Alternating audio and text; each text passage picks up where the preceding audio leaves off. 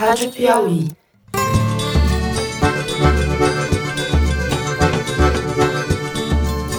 Olá, está começando mais um Foro de Teresina, o podcast de política da revista Piauí.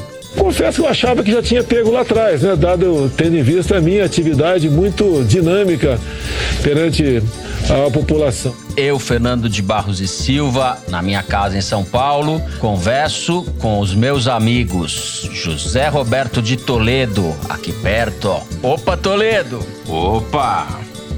Então, para isso precisa ter um esforço nosso aqui, enquanto estamos nesse momento de tranquilidade no aspecto de cobertura de imprensa, porque só fala de Covid, e ir passando a boiada. Malu Gaspar, no Rio de Janeiro. Fala, Malu. Oi, gente. E aí? E Bernardo Esteves, com fundo amazônico aí, mas em Minas Gerais, Bernardo. Oi, Bernardo. Oi, Fernando. Bom dia, gente. Eu não quero ser otimista, mas também não quero ser pessimista. Quero ser realista. São Paulo está chegando próximo do platô. Eu vou passar então direto para os assuntos da semana. A gente vai começar o programa falando do anúncio feito pelo presidente Jair Bolsonaro de que está com a Covid-19. Vamos discutir que se sabe a respeito disso, como ele vem usando o diagnóstico para minimizar a pandemia e defender, mais uma vez, o uso da cloroquina. No segundo bloco, a gente fala da ação do Ministério Público que pediu essa semana o afastamento do ministro do Meio Ambiente, Ricardo Salles, por improbidade administrativa. Vamos falar também do desmonte que tem sido promovido nos órgãos de fiscalização e combate ao desmatamento. Por fim, no terceiro bloco, a gente trata da pandemia. Vamos falar da nova aceleração do contágio no Brasil e o que isso significa para a evolução da doença no país. É isso, vem com a gente.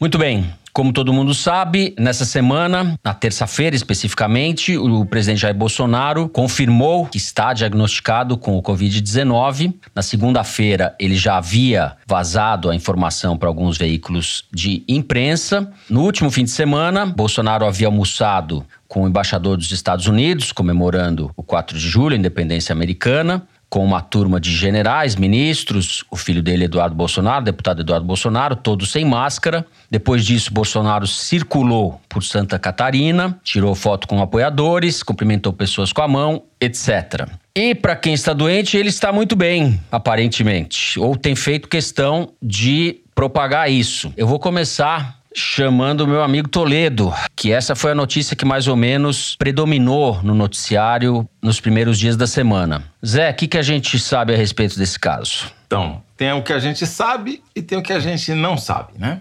É uma espécie nova de Covid-19. Na internet está sendo chamada de Covid-17.1. Não sei porquê, mas enfim. Por que, que é diferente, né? Porque todo mundo que pega Covid fica prostrado, perde a energia, perde o ar, se sente péssimo. E o Bolsonaro ficou feliz. Ele anunciou que estava com Covid sorrindo, com ar de quem sabia mais do que quem estava ouvindo ele falar. Assim, um ar meio maroto, para usar uma expressão que é positiva para ele, é a melhor que eu podia encontrar para definir, uhum. e não usar que eu gostaria efetivamente. Isso levantou suspeitas, porque foi muito conveniente esse diagnóstico de Covid-19, justamente no momento em que só se falava do Queiroz, da rachadinha, do Flávio Bolsonaro tendo que depor, do Facebook caçando as contas de bolsonaristas. Vamos lembrar que, pelo índice Malu de silêncio bolsonaresco, ele já está sem falar barbaridade há quanto tempo, Malu?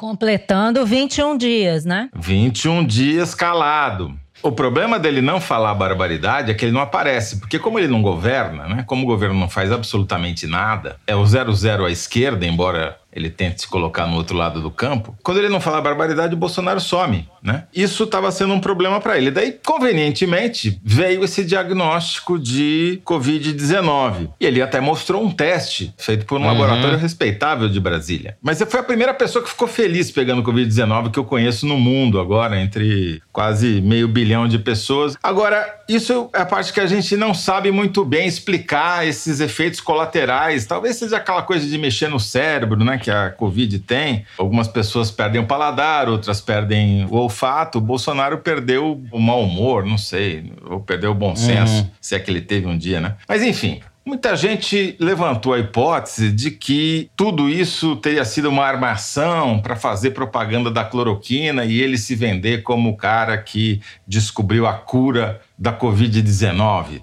Se essa era a intenção, foi a maior catástrofe de marketing político já realizada na história deste país e dos outros países também. O levantamento da Arquimedes é muito interessante. A palavra cloroquina estava fora do debate político, porque já está estabelecido, a Organização Mundial da Saúde já falou que não serve para porcaria nenhuma, o Einstein já mandou parar de dar cloroquina, enfim, se fala muito mais daquele remédio para matar piolho do que de cloroquina, né? Só tinha bolsonarista falando de cloroquina até o domingo. Aí, na segunda-feira, ele vaza a notícia de que ele estaria com Covid-19 só não tem outro jeito dessa história vazar, salvo o presidente querer, porque o teste veio para ele, é pessoal. Não é que é uma coisa que se comenta entre milhões de assessores, né? E na terça-feira ele faz aquela entrevista ridícula confirmando e mostrando o teste que ele está com a doença. Muito bem. O que, que aconteceu com o debate sobre a cloroquina? Multiplicou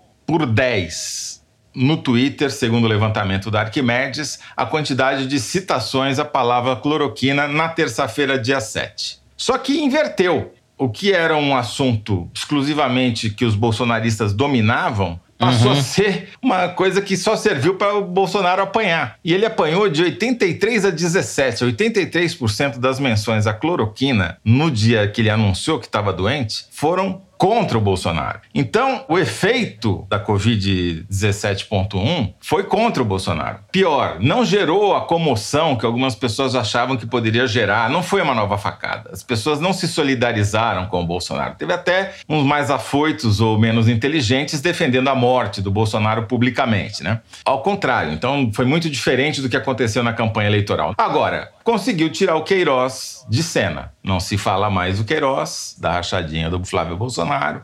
Teve uma reportagem no sábado na Folha de São Paulo muito interessante, feita ao longo de meses, levantando todas as movimentações de pessoal no gabinete do Bolsonaro, mostrando como os funcionários eram demitidos e recontratados no mesmo dia, com valores salariais diferentes. O que, que aconteceu? Essa é a discussão que estava tomando corpo, que tem cada vez mais elementos de que a família Bolsonaro pratica praticava um tipo de gestão dos seus funcionários legislativos que pode ser enquadrada como crime, deixou de ser assunto no começo dessa semana. Então, a única vantagem para o Bolsonaro dessa operação Covid 17.1 foi ter tirado o Queiroz no noticiário. Não é pouco, que esse é o maior problema dele. Pois é, gente, edição do foro sem áudio de zap para atualizar não é edição do foro, vai. Então, estou aqui para contar que nem o assunto Queiroz, a Covid do Bolsonaro, conseguiu tirar do noticiário. Dessa vez, foi o presidente do Superior Tribunal de Justiça, João Otávio de Noronha, que concedeu o habeas corpus que a defesa do Queiroz e da Márcia Guiar, a mulher dele, haviam pedido. A Márcia está foragida desde o dia 18 de junho, mas com essa decisão, os dois podem ir para a prisão domiciliar e ficar monitorados por tornozeleira eletrônica. Na decisão, o ministro Noronha acatou o argumento da defesa de que, como Queiroz é portador de câncer de cólon, ele corria risco de saúde por causa da pandemia da Covid-19, grupo de risco. Já em relação à Márcia, vocês sabem, né, gente? A mulher do Queiroz, ele precisa de cuidados e tal, então ela também foi beneficiada pela decisão, vai poder ir para casa. Como ela está foragida, vamos ver se agora ela se apresenta. Só para terminar, o levantamento semanal do Ideia Big Data mostra que ele continua andando de lado na sua avaliação. O ruim péssimo oscilou de 44 para 41, não é queda, porque se a gente olha a série histórica, ela vem oscilando. O ruim péssimo chegou a 46, os 42, 44, 41, ele ficou oscilando nessa faixa acima de 40, uhum. não tem uhum. nenhuma tendência de queda clara, ao contrário, está estabilizado. O ótimo e bom oscilou de 27 para 25 e o que cresceu um pouquinho foi o regular que voltou para a faixa dos 29. Também parece ter esgotado ao movimento de conquista da classe D e E via 600 reais. Até porque, como ficou claro num episódio que se tornou famoso durante o final de semana, não é só pobre que está recebendo 600 reais, né? Até engenheiro civil melhor que você também está recebendo 600 reais, como aquele casal que estava sem máscara num bar e foi repreendido pelo fiscal da prefeitura no Rio de Janeiro, né? E ele, o cara, depois descobriu, recebeu 600 reais, né? O engenheiro uhum. civil. Então, esse efeito do gasta ou se desgasta, ele continua sendo uma necessidade para o Bolsonaro, mas já parece ter encontrado o seu limite superior ali para agregar novos simpatizantes bolsonaristas. Maria Lúcia Gaspar, o que só você sabe a respeito desse caso? você, de vez em quando, acha que eu sou a mãe de Ná, né? Mãe de Ná, é o que os ouvintes esperam, Não, Maria Lúcia mas eu vou revelar uma coisa para vocês aqui. Não, é o seguinte, vocês sabem que desde que o Sérgio Moro saiu do ministério, eu passei a seguir uma lista que se chama Sérgio Moro Presidente. E essa lista de zap tem principalmente conteúdos anti-bolsonaristas, né? Isso que o Toledo está falando, essa teoria de que é possível que o presidente tenha inventado a doença, uhum. ela foi a principal teoria dos tios do zap da lista do Sérgio Moro presidente. Ontem, anteontem, a gente viu memes, textos gigantescos sobre isso, dizendo que o Bolsonaro inventou essa doença agora, que antes ele tinha inventado que não estava estava doente, agora inventou que está doente para dispersar a atenção, mais uma uhum. cortina de fumaça, né, que é uma especialidade mesmo do presidente. E do outro lado, nas listas bolsonaristas, respostas a essa teoria dizendo que o presidente é um mito, ele se curou e tal. Bom, o que, que eu fiquei pensando sobre isso? É verdade que o presidente não é conhecido por falar a verdade, né? O negócio do Bolsonaro é disseminar desinformação, teorias conspiratórias. De ontem para hoje a gente viu que o Facebook suspendeu uhum. dezenas dezenas de uhum. contas ligadas ao Bolsonaro, ao gabinete do presidente. Mais de 70 contas entre Facebook e Isso, Instagram. Foram suspensas por estarem sendo administradas por funcionários do presidente, gabinetes dos filhos do presidente na Câmara. E realmente existe uma ligação do presidente com esse tipo de teoria. Mas por hora, eu acho que essa teoria ainda tem caráter de especulação, né? Tem sido uma especulação comum. Ontem mesmo falando com funcionários dos ministérios e com com amigos do Bolsonaro eu ouvi isso, mas é desses boatos que vão ser verdade para sempre para uns, para outros vão ser absolutamente absurdos e a gente muito dificilmente vai conseguir provar alguma coisa sobre uhum. isso, né? Assim, do ponto de vista do jornalismo, o que a gente pode dizer, e eu acho que isso que é relevante, é que o presidente, mesmo sabendo estar tá contaminado, não fez quarentena, apertou a mão de 40 pessoas, pelo menos em eventos oficiais, fez viagens, conversou com pessoas. A Folha fez um cálculo de que ele esteve com centenas de pessoas sem se prevenir, mesmo sabendo que poderia estar doente, né? Recusou-se a usar máscara em vários desses locais e ainda convocou uma entrevista do tipo quebra-queixo, como a gente chama, né? Que é aquela que você fica pertinho dos repórteres, hum. colocando a vida dessas pessoas em risco, né? Dos funcionários com quem ele conviveu. Os funcionários do Palácio do Planalto não foram dispensados, não tiveram que fazer quarentena, e sequer o Planalto convocou um teste para essas pessoas, né? Então, eu acho que o jornalismo também pode lembrar o seguinte, que quando o comportamento do presidente foi questionado lá em março, por ele ter ido a um ato em apoio a ele mesmo e apertou a mão, segundo o Estadão, de 272 pessoas, quando ele já tinha feito um teste naquela época e que depois veio a ser divulgado com muito esforço, ele resistiu a essa divulgação e acabou mostrando um teste com resultado negativo Nessa época, houve uma ação do PSOL contra o presidente por ele ter tido esse comportamento irresponsável, impondo às pessoas o risco de contaminação.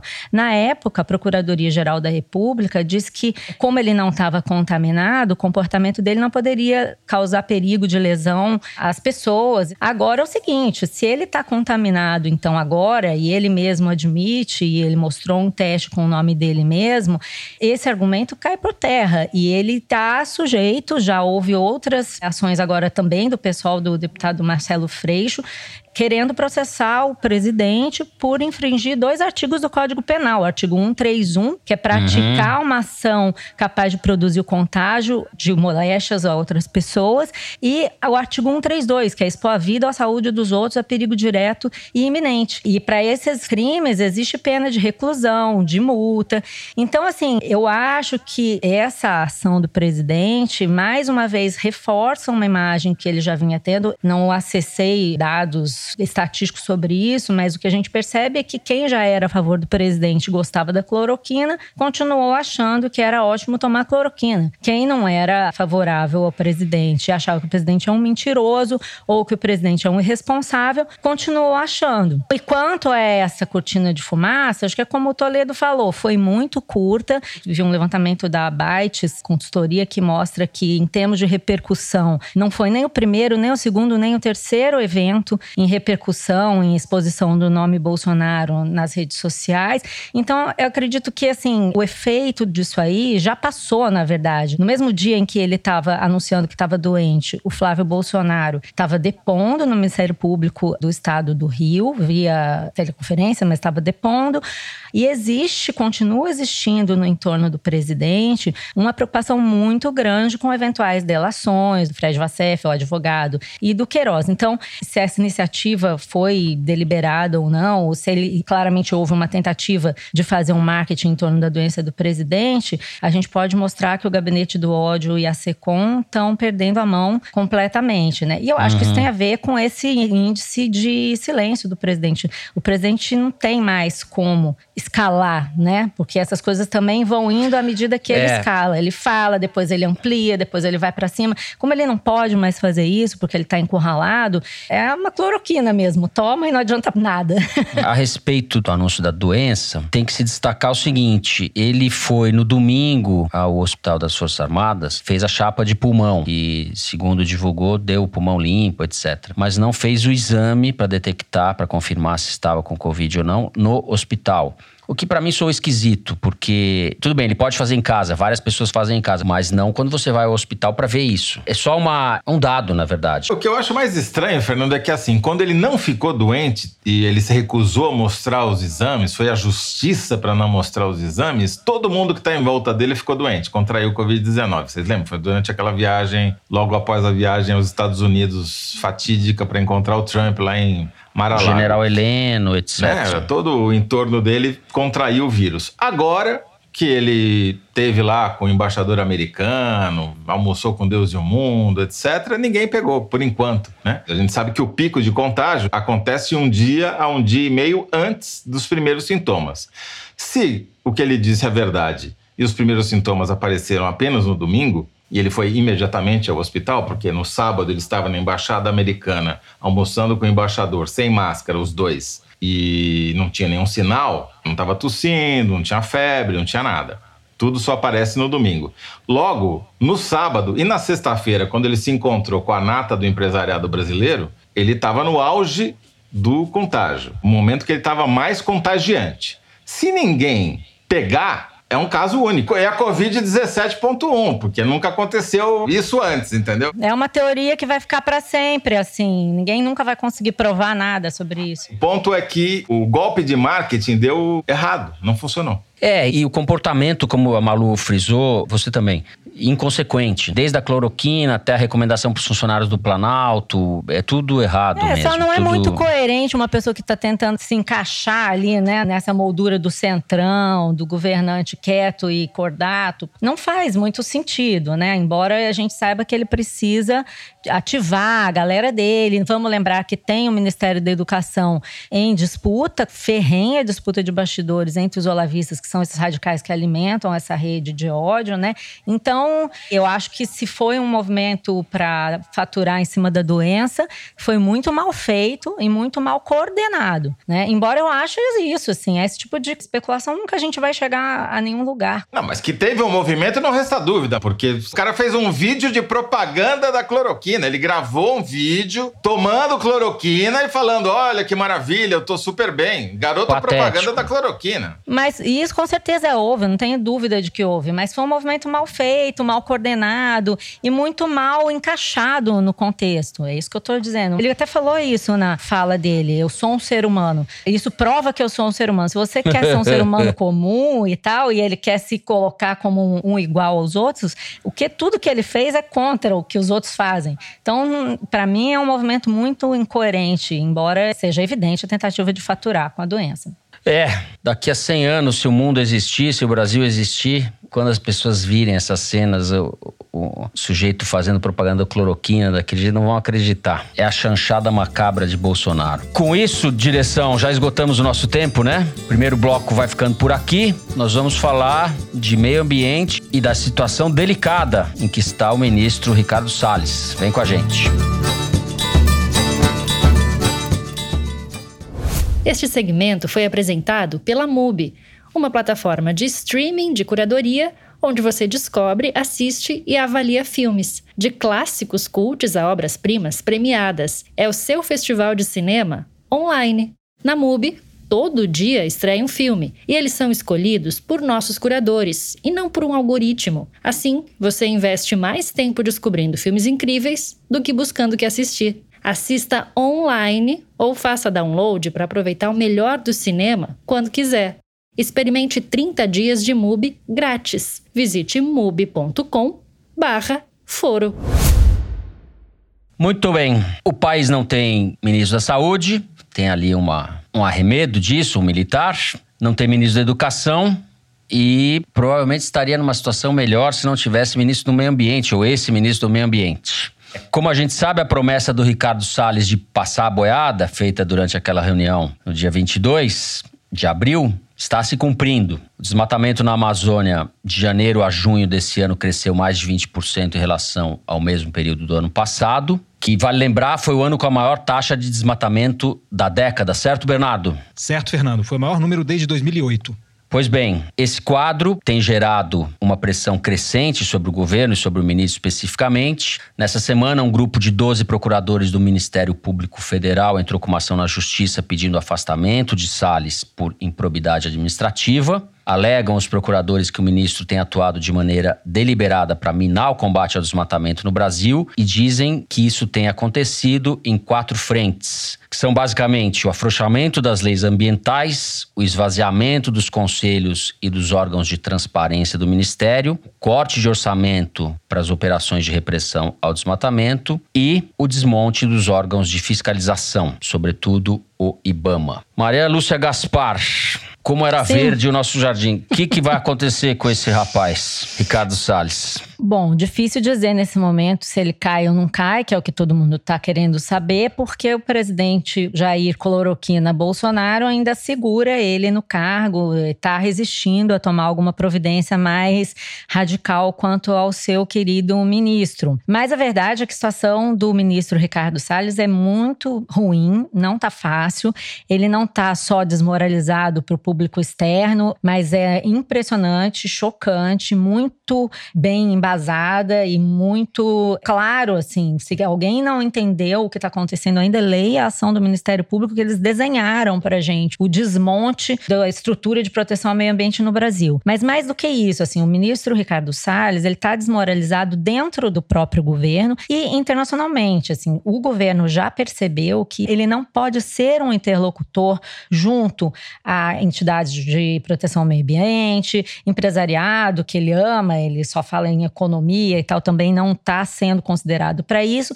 E a maior prova disso é uma reunião que está acontecendo no momento em que a gente grava o programa, nessa quinta pela manhã, que é uma reunião virtual do governo brasileiro com gestores de 10 dos principais fundos de investimento do planeta, para discutir justamente a questão ambiental. Essa reunião é uma reação às duas cartas que os fundos, é um grupo de 30 fundos de investimento que administram 4 trilhões de dólares, enviaram para o governo, pressionando o governo brasileiro a adotar medidas para conter o desmatamento recorde no Brasil.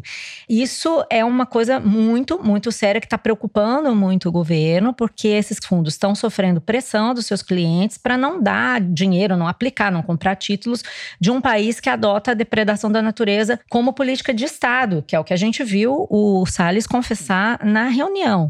Então, assim, a gente fica zoando aqui, brincando que o money talk, bullshit walks, no Brasil não funciona, né? A lógica foi invertida. Na verdade, no Brasil, a bullshit talks e o money walks. Mas no resto do mundo, essa lógica ainda funciona. E no pós-pandemia, esses fundos com foco em sustentabilidade, em responsabilidade social, em governança, estão bombando. É a nova moda dos Farai Limers é investir nesse tipo de fundo. E esses caras estão pressionando o Brasil e, inclusive, nos bastidores, tem deixado claro para o presidente do Banco Central, Roberto Campos Neto, que é um interlocutor eleito pelo governo, escolhido pelo governo para falar com esses fundos, estão dizendo que vão começar a cortar as classificações do Brasil, dos títulos brasileiros, como o grau de risco dessas classificações, não considerando o Brasil como um lugar mais arriscado, com mais instabilidade política e menos condições de crescimento. É um país em que uhum. não se pode confiar. As empresas brasileiras vão sofrer, a gente vai sofrer, e é por isso que o governo convocou seis ministros para essa reunião nessa manhã, para tentar convencer, não sei como é que eles vão fazer isso, mas vão tentar convencer esses gestores de fundo, não só que o Brasil está fazendo esforços, como também que o Brasil precisa de mais dinheiro, é uma coisa meio surreal, para combater o desmatamento. Agora, por que, que eu estou dizendo que o Ricardo Salles está desmoralizado? Porque nas tratativas para essa reunião, se combinou ali, Mourão vai fazer uma fala, Tereza Cristina vai fazer outra fala, Roberto Campos Neto e não o Ministério da Economia, veja bem esse detalhe, o presidente do Banco Central e ninguém do Ministério da Economia falará também, e o Ricardo Salles, para ele, ficou reservada uma apresentação sobre um projeto que é Adote um Parque. Quer dizer, meu filho, você fica aí no cantinho, você fala aí sobre esse Adote um Parque, você fica quieto e não nos envergonhe, porque é disso que se trata. O Ricardo Salles hoje ele envergonha o Brasil. Sim. E aí a gente sabe que o Centrão, os velhos operadores da política já perceberam isso e estão querendo o lugar dele. Então, existe todo um movimento de placas tectônicas que é muito afetado. Eu não estou brincando, esse negócio está preocupando demais o governo governo por essa pressão dos investidores estrangeiros. Porque num momento de crise, o dinheiro sair, é, quer dizer, o que, que vai ser do presidente Bolsonaro? Né? Complicado. Vou chamar o Bernardo. A situação é seríssima e as intenções do Centrão também são seríssimas, como a gente sabe, Bernardo. Pois é, Fernando. Eu concordo em grandes linhas com essa avaliação da Malu. Eu enxergo esse como o momento mais fraco do Salles no ministério desde o início do governo. Agora, ele vai cair? Eu acho cedo para dizer e não diria que no momento atual ele esteja abalado bastante. Isso porque o Bolsonaro gosta dele. Uhum. Salles está fazendo exatamente o que o Bolsonaro esperava dele. Está afrouxando a fiscalização ambiental e o combate ao desmatamento. Está esvaziando o sistema de multas ambientais. Está cortando os espaços de participação da sociedade civil e do terceiro setor na gestão ambiental. Acabou com o Fundo Amazônia, que é um fundo bilionário que financiava ações de combate ao desmatamento.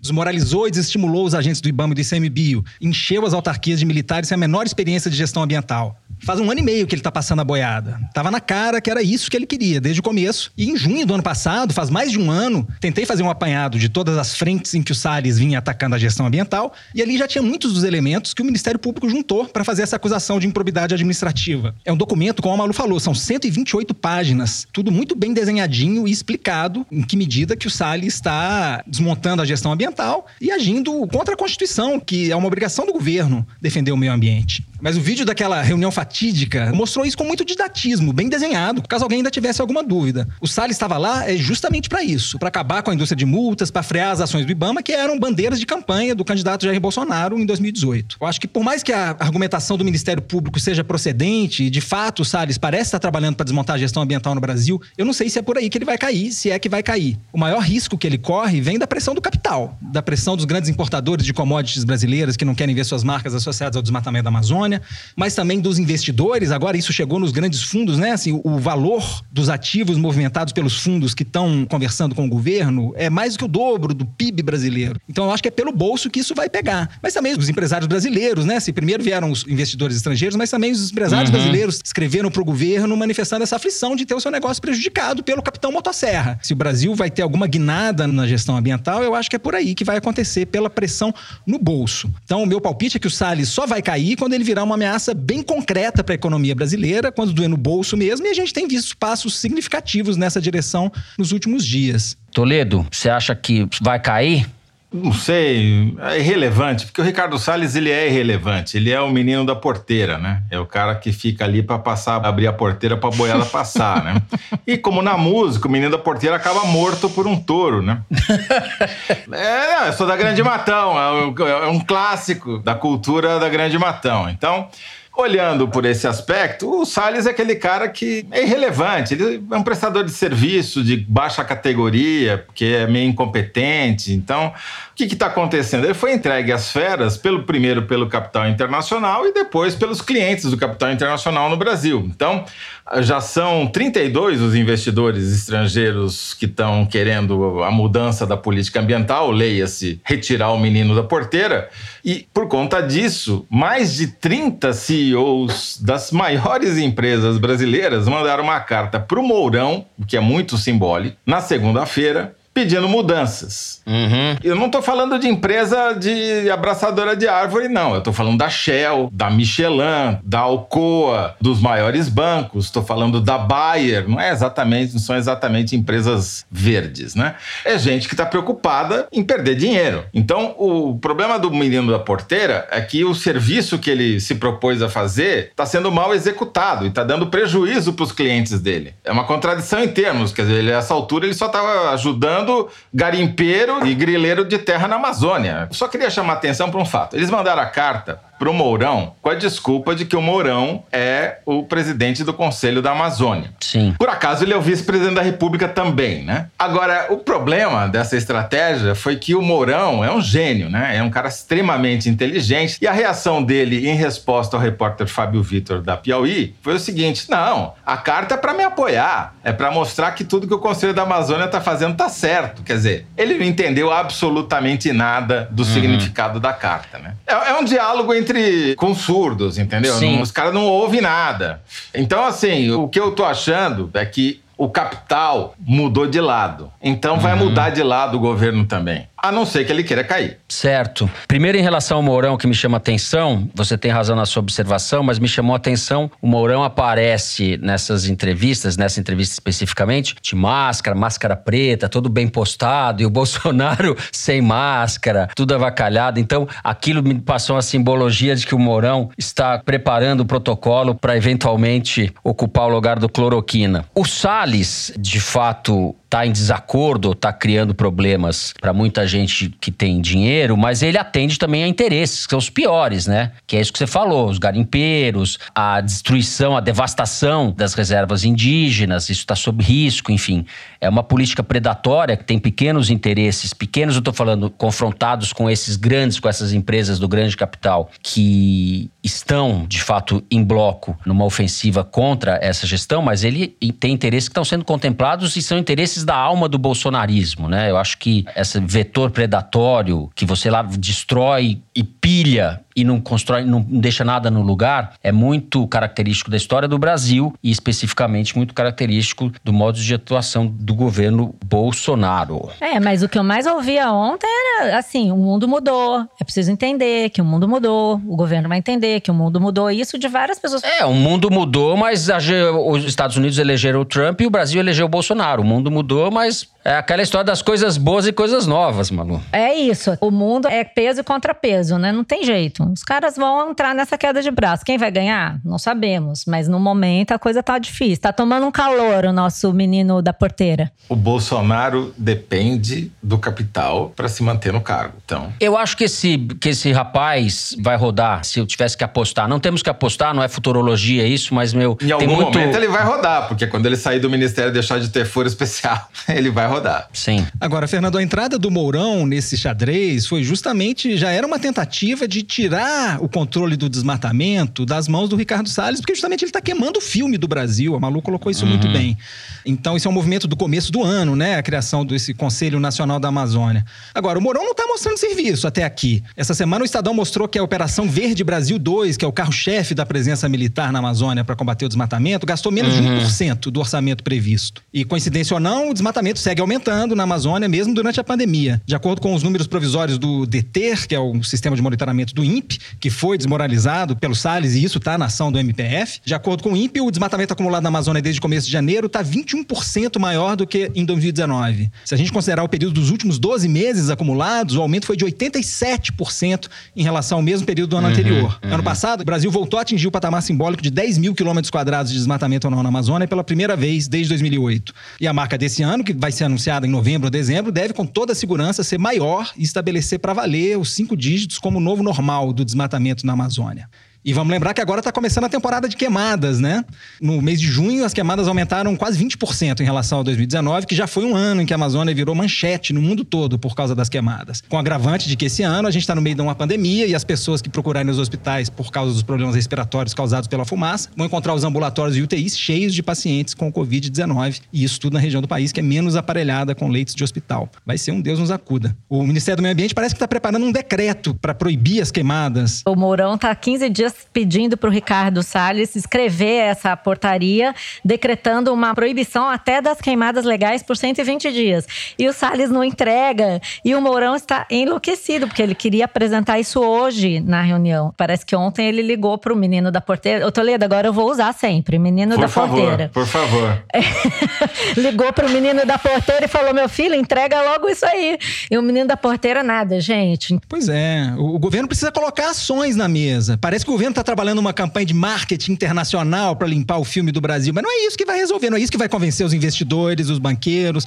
É, eu acho que que a gente pode esperar, se é que pode esperar alguma coisa, é redução de danos, né? Eu não acho que vá haver uma política ambiental consequente, positiva, civilizada, para falar em termos bem genéricos, sobre Bolsonaro. Eu acho isso uma contradição em termos. Agora, redução de danos, trocando de ministro, etc., pode até ser que haja. Como no caso do Ministério da Saúde, uma vez o Nuno Ramos, de quem eu gosto muito, falou: se salvar uma vida a mais é, faz muita diferença. A gente está falando em milhares, milhares milhares. Uma vida faz muita diferença. Então, redução de danos dá para fazer. Política ambiental decente, etc. Esquece. Não vai ter no governo Bolsonaro. É uma contradição. Como não vai ter Ministério da Educação que funcione decentemente, como não tem ministro da Saúde. Porque a lógica é a lógica da predação e da destruição. Enfin, a isso chegamos. Muito bem, segundo bloco fica por aqui. Antes do terceiro é número da semana, direção. É o momento em que o Luiz Maza, nosso diretor, lê pra gente uma estatística, um dado tirado da seção Igualdades que o site da Piauí publica toda semana.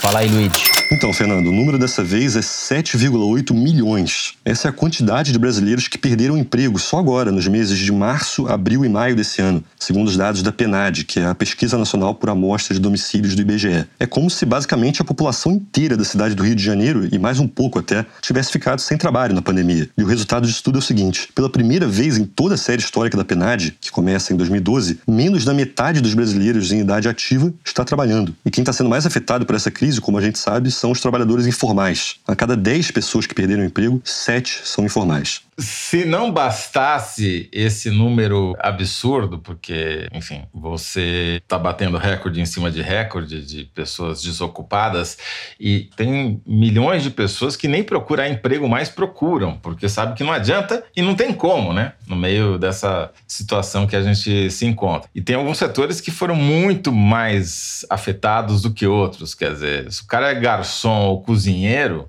ou camareiro ou, ou trabalha em hotel, o cara tá perdido, é o pior setor, mais afetado. Depois vem comunicação financeira, depois transportes, mesmo transportes. O levantamento essa semana também da CNT mostrou isso. E sem contar culturas e esportes e serviços dentro do setor de serviços que também foram ultra afetados. Agora, se não bastasse toda essa desgraceira com os empregos, quem permanece ocupado perdeu renda. Então, a cada 100 reais que recebiam antes da pandemia, os trabalhadores por conta própria, por exemplo, passaram a ganhar apenas 60. Então, assim, esse é o grande pepino do seu Bolsonaro. Para isso que ele não tem solução, especialmente com o rapaz que está, o outro garoto da porteira lá que está no Ministério da Fazenda, entendeu? É uma situação inédita, gravíssima, e o Brasil já vinha, antes da pandemia, com resultados muito ruins ou aquém do que se esperava. Eu acho que para os próximos meses a gente vai ter uma situação bastante crítica, imprevisível do ponto de vista das consequências sociais, assim, que pode acontecer em termos de desgaste para o governo e de sofrimento para as pessoas mesmo, né? A gente está uhum uma situação, não é o caso de brincar, mas eu, eu pensei aqui na primeira-dama de São Paulo, falando esse pessoal que gosta de ficar desocupado. Isso vicia, viu, Zé? Isso vicia. Não, é, esse, é vídeo, gosta, é. esse vídeo vai ser usado em 2022 de uma maneira que vai deixar outras pessoas na rua que não aquelas que gostam de estar lá, né? É isso. Muito bem, vamos agora para o terceiro bloco, falar da pandemia no Brasil. Vem com a gente.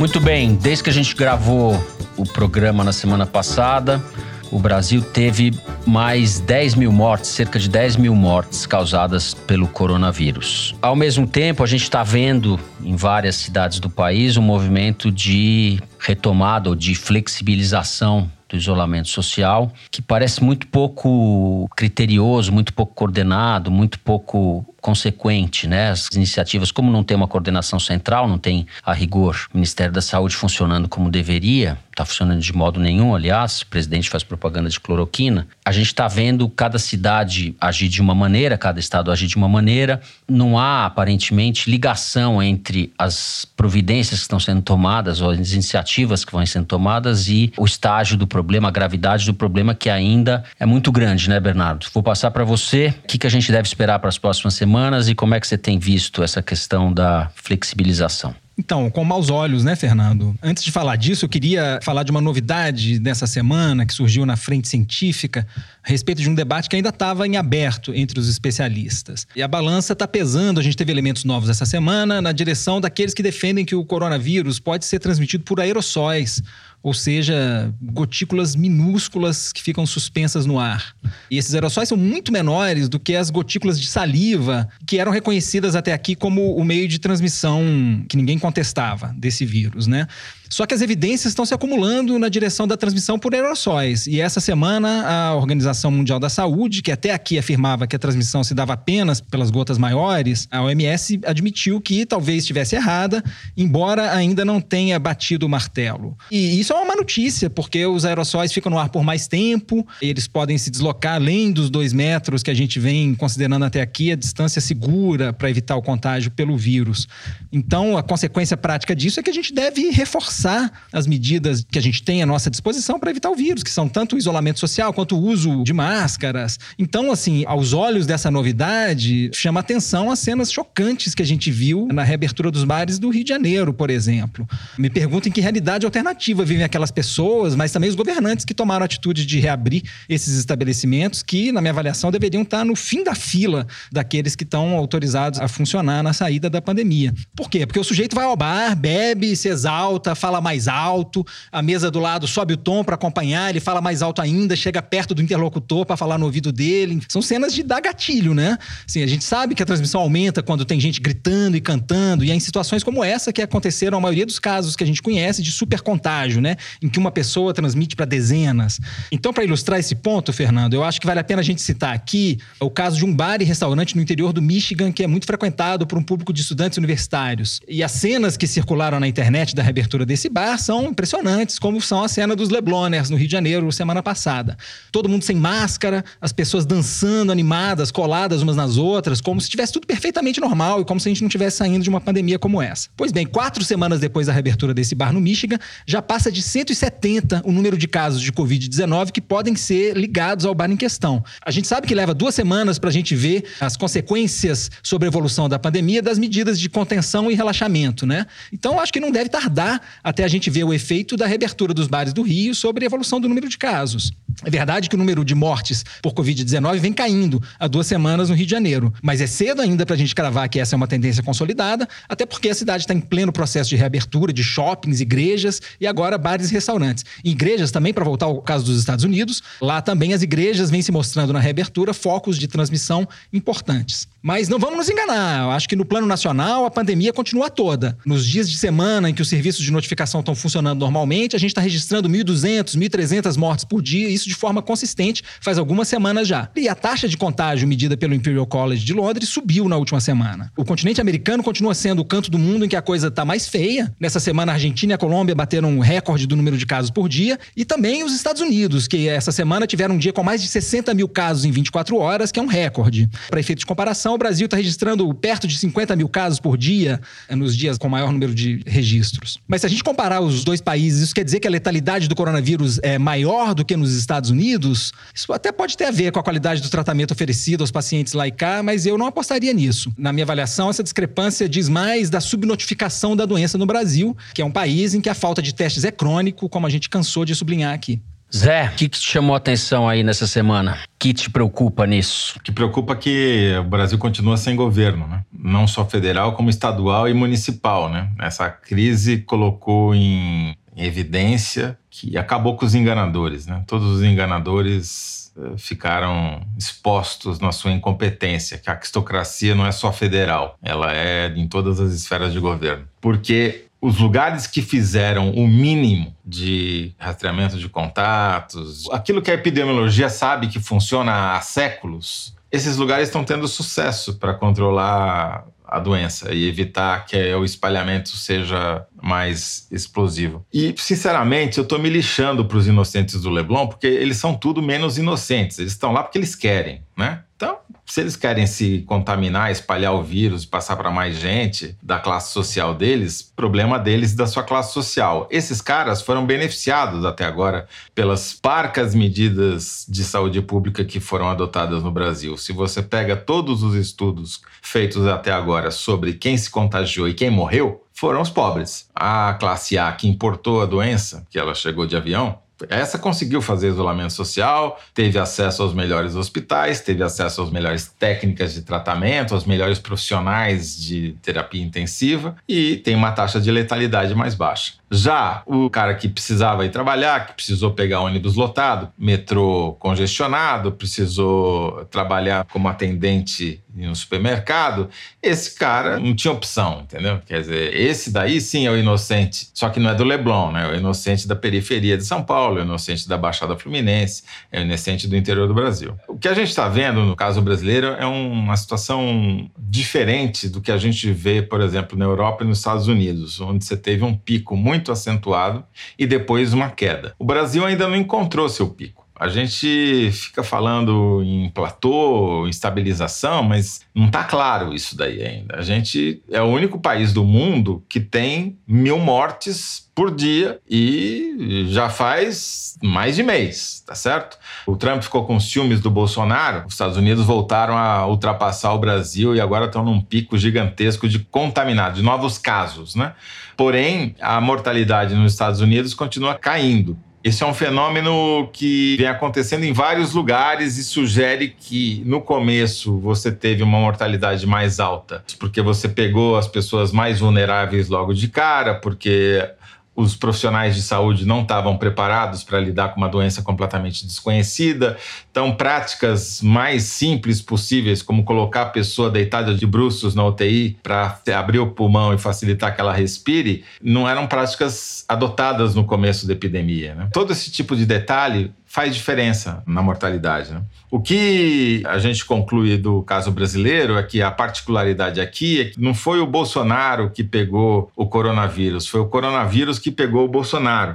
Pegou uma carona e se transformou num vírus mais letal do que ele era até então, porque somou incompetência com a própria virulência isso provocou um número muito maior de mortes do que deveria ter havido no Brasil. Não faz nenhum sentido o Brasil ter a quantidade de mortos que ele teve e vai continuar tendo, infelizmente, porque a gente sabe que em vários países a maior parte das mortes acontece depois do pico. E a gente não sabe nem se chegou no pico ainda. Eu acredito que não tenhamos chegado porque o Brasil testa muito pouco e continua testando. Aliás, essa é a única política pública universal no Brasil, é não testar para não saber o tamanho do problema e não divulgar, entendeu? Quer dizer, é criminoso em todos os lados. E esse crime é um crime continuado e que a gente não consegue reagir, porque as instituições parecem que funcionam, mas não funcionam. É, é isso mesmo. Malu. Não, só um comentário. O Toledo estava falando aí de como a pandemia desmascarou, com perdão da palavra, quando baixa a água que a gente vê quem estava pelado.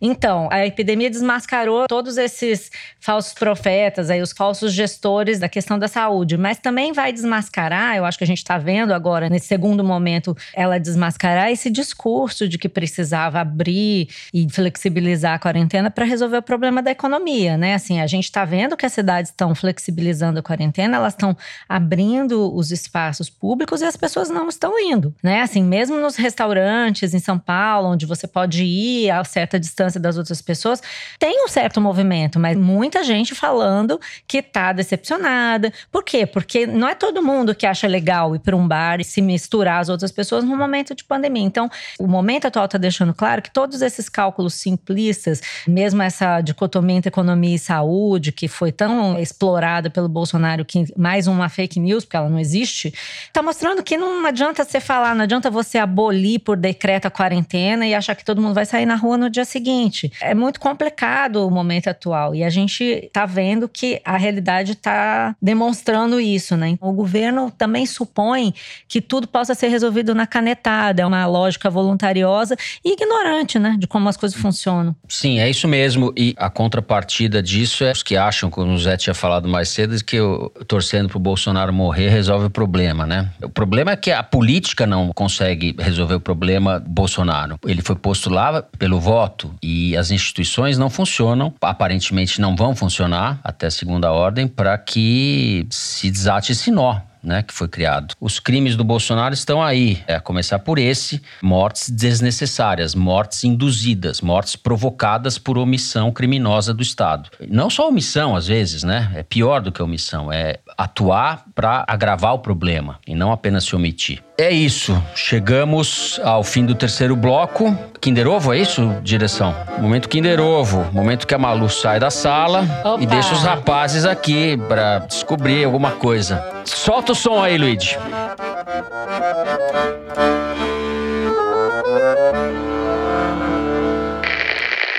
O Moro é muito fraco juridicamente, ele não tem muita consistência jurídica.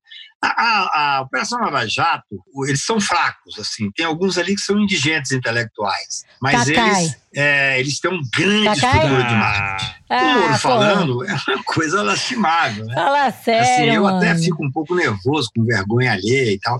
Esse homem é uma Uhum, fraude. vergonha alheia, É uma fraude aham. que, na visão deles, Tá deu certo. Que ele coordena um grupo que agora vai ser exposto. A Força Tarefa não é uma institu- instituição como esses meninos de, de, de Curitiba disseram. Olha, eles são ridículos. Quando eles fizeram aquele outdoor na porta da cidade, depois aquela foto parecendo com aquele filme americano, é uma coisa que dá vergonha, entendeu? Assim, é vergonha alheia. Ai, ai. Especialista em vergonha alheia, né? Nós estamos falando, né? é bom que o Kaká agora virou um personagem do Kaká é um Né? brasileiro. Kaká é um brasileiro. Infeliz o país que tem um advogado criminalista especializado em defender corrupto como alguém que se torna famoso o suficiente para aparecer no Kinder Ovo. né? É, tá difícil. Mas aqui no nosso Exato, Kinder Ovo é exato. essa seleção de mais mais, né? O Antônio Carlos de Almeida Castro, Cacai, advogado criminalista de Brasília, ele disse isso numa entrevista ao canal do YouTube da Carta Capital no último dia 3. É isso? Yes. Eu sei o seguinte, eu continuo ganhando, isso que importa. Eu queria pedir, em nome do programa, pedir escusas ao Moro por esse melindre que causamos com esse Cacai, né? Pedir escusas ao Moro e vamos, vamos para as cartinhas.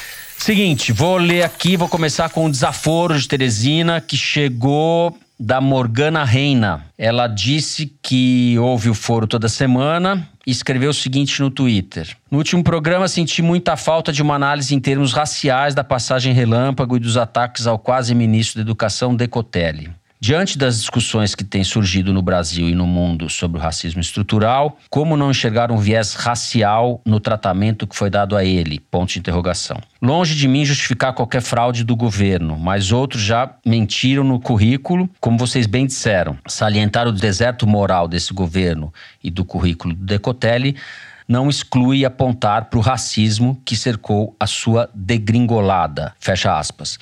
Eu acho o seguinte, eu acho que ela tem razão. Eu pensei em tratar desse aspecto e fiquei embaraçado porque eu não sabia como lidar com isso, na verdade. O fato dele ser uma pessoa negra torna tudo mais triste para mim nesse caso, porque cai um peso, que é o peso do racismo estrutural, cai o peso sobre o personagem, é uma camada adicional da tragédia brasileira nesse caso, né? E eu lembrei do artigo da Yasmin Santos, publicado Yasmin, que é jornalista da Piauí e uma das produtoras do Foro de Teresina, com quem eu conversei, aliás, sobre esse caso essa semana. Eu liguei para ela e lembrei de uma passagem do artigo dela em que ela fala de como as pessoas é, negras têm que provar para si mesmas, introjetam e, e têm que provar para os outros que são sempre as melhores, que são sempre boas, etc., que é uma cobrança que não se costuma ter em relação a quem é branco. Essa é uma discussão muito longa, complexa e a gente vai ter oportunidade em outras ocasiões de tratá-la aqui. A ouvinte, a Morgane, eu falei Morgana, talvez é Morgane Reina, tem toda a razão.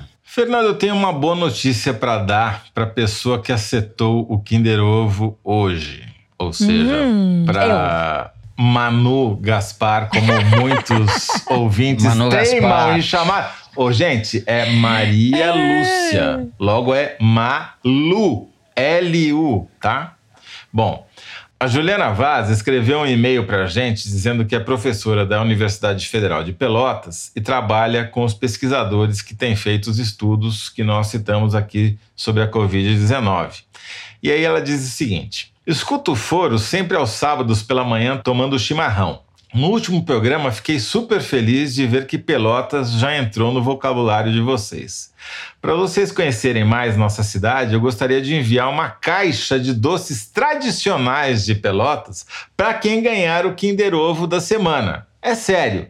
Só me envie endereço. Eu vou Parabéns dar o meu pelo endereço programa da minha e um casa, grande tá? abraço a todos. Juliana Vaz. Primeiro, muito obrigado pela audiência. Segundo, parabéns pelo trabalho da Federal de Pelotas, trabalho heróico de fazer esse levantamento da prevalência soropositiva do Brasil no meio dessa epidemia.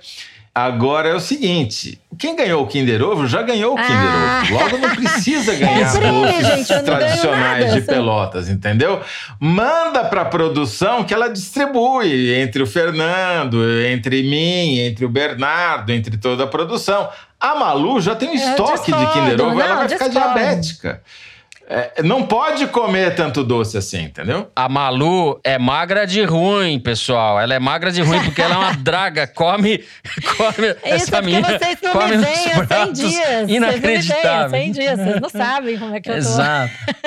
Não, teve um comentário em relação ao foro privilegiado de duas semanas atrás, quando todo mundo levantou para posar para a câmera, que o cara, acho que o cara era professor de educação física, porque os comentários dele foram do tipo, não, o Fernando precisa fazer aeróbico, o Toledo não não tem mais Ah, solução. teve isso? E Eu não a- vi. Mas a Malu É. tá em forma, o cara falou que você tá em forma, Malu. Gostei. Então, Mas eu paguei ele pra fazer isso pra mim, é meu gabinete. Ah. Francamente. Juliana, manda pro Luigi que ele distribui.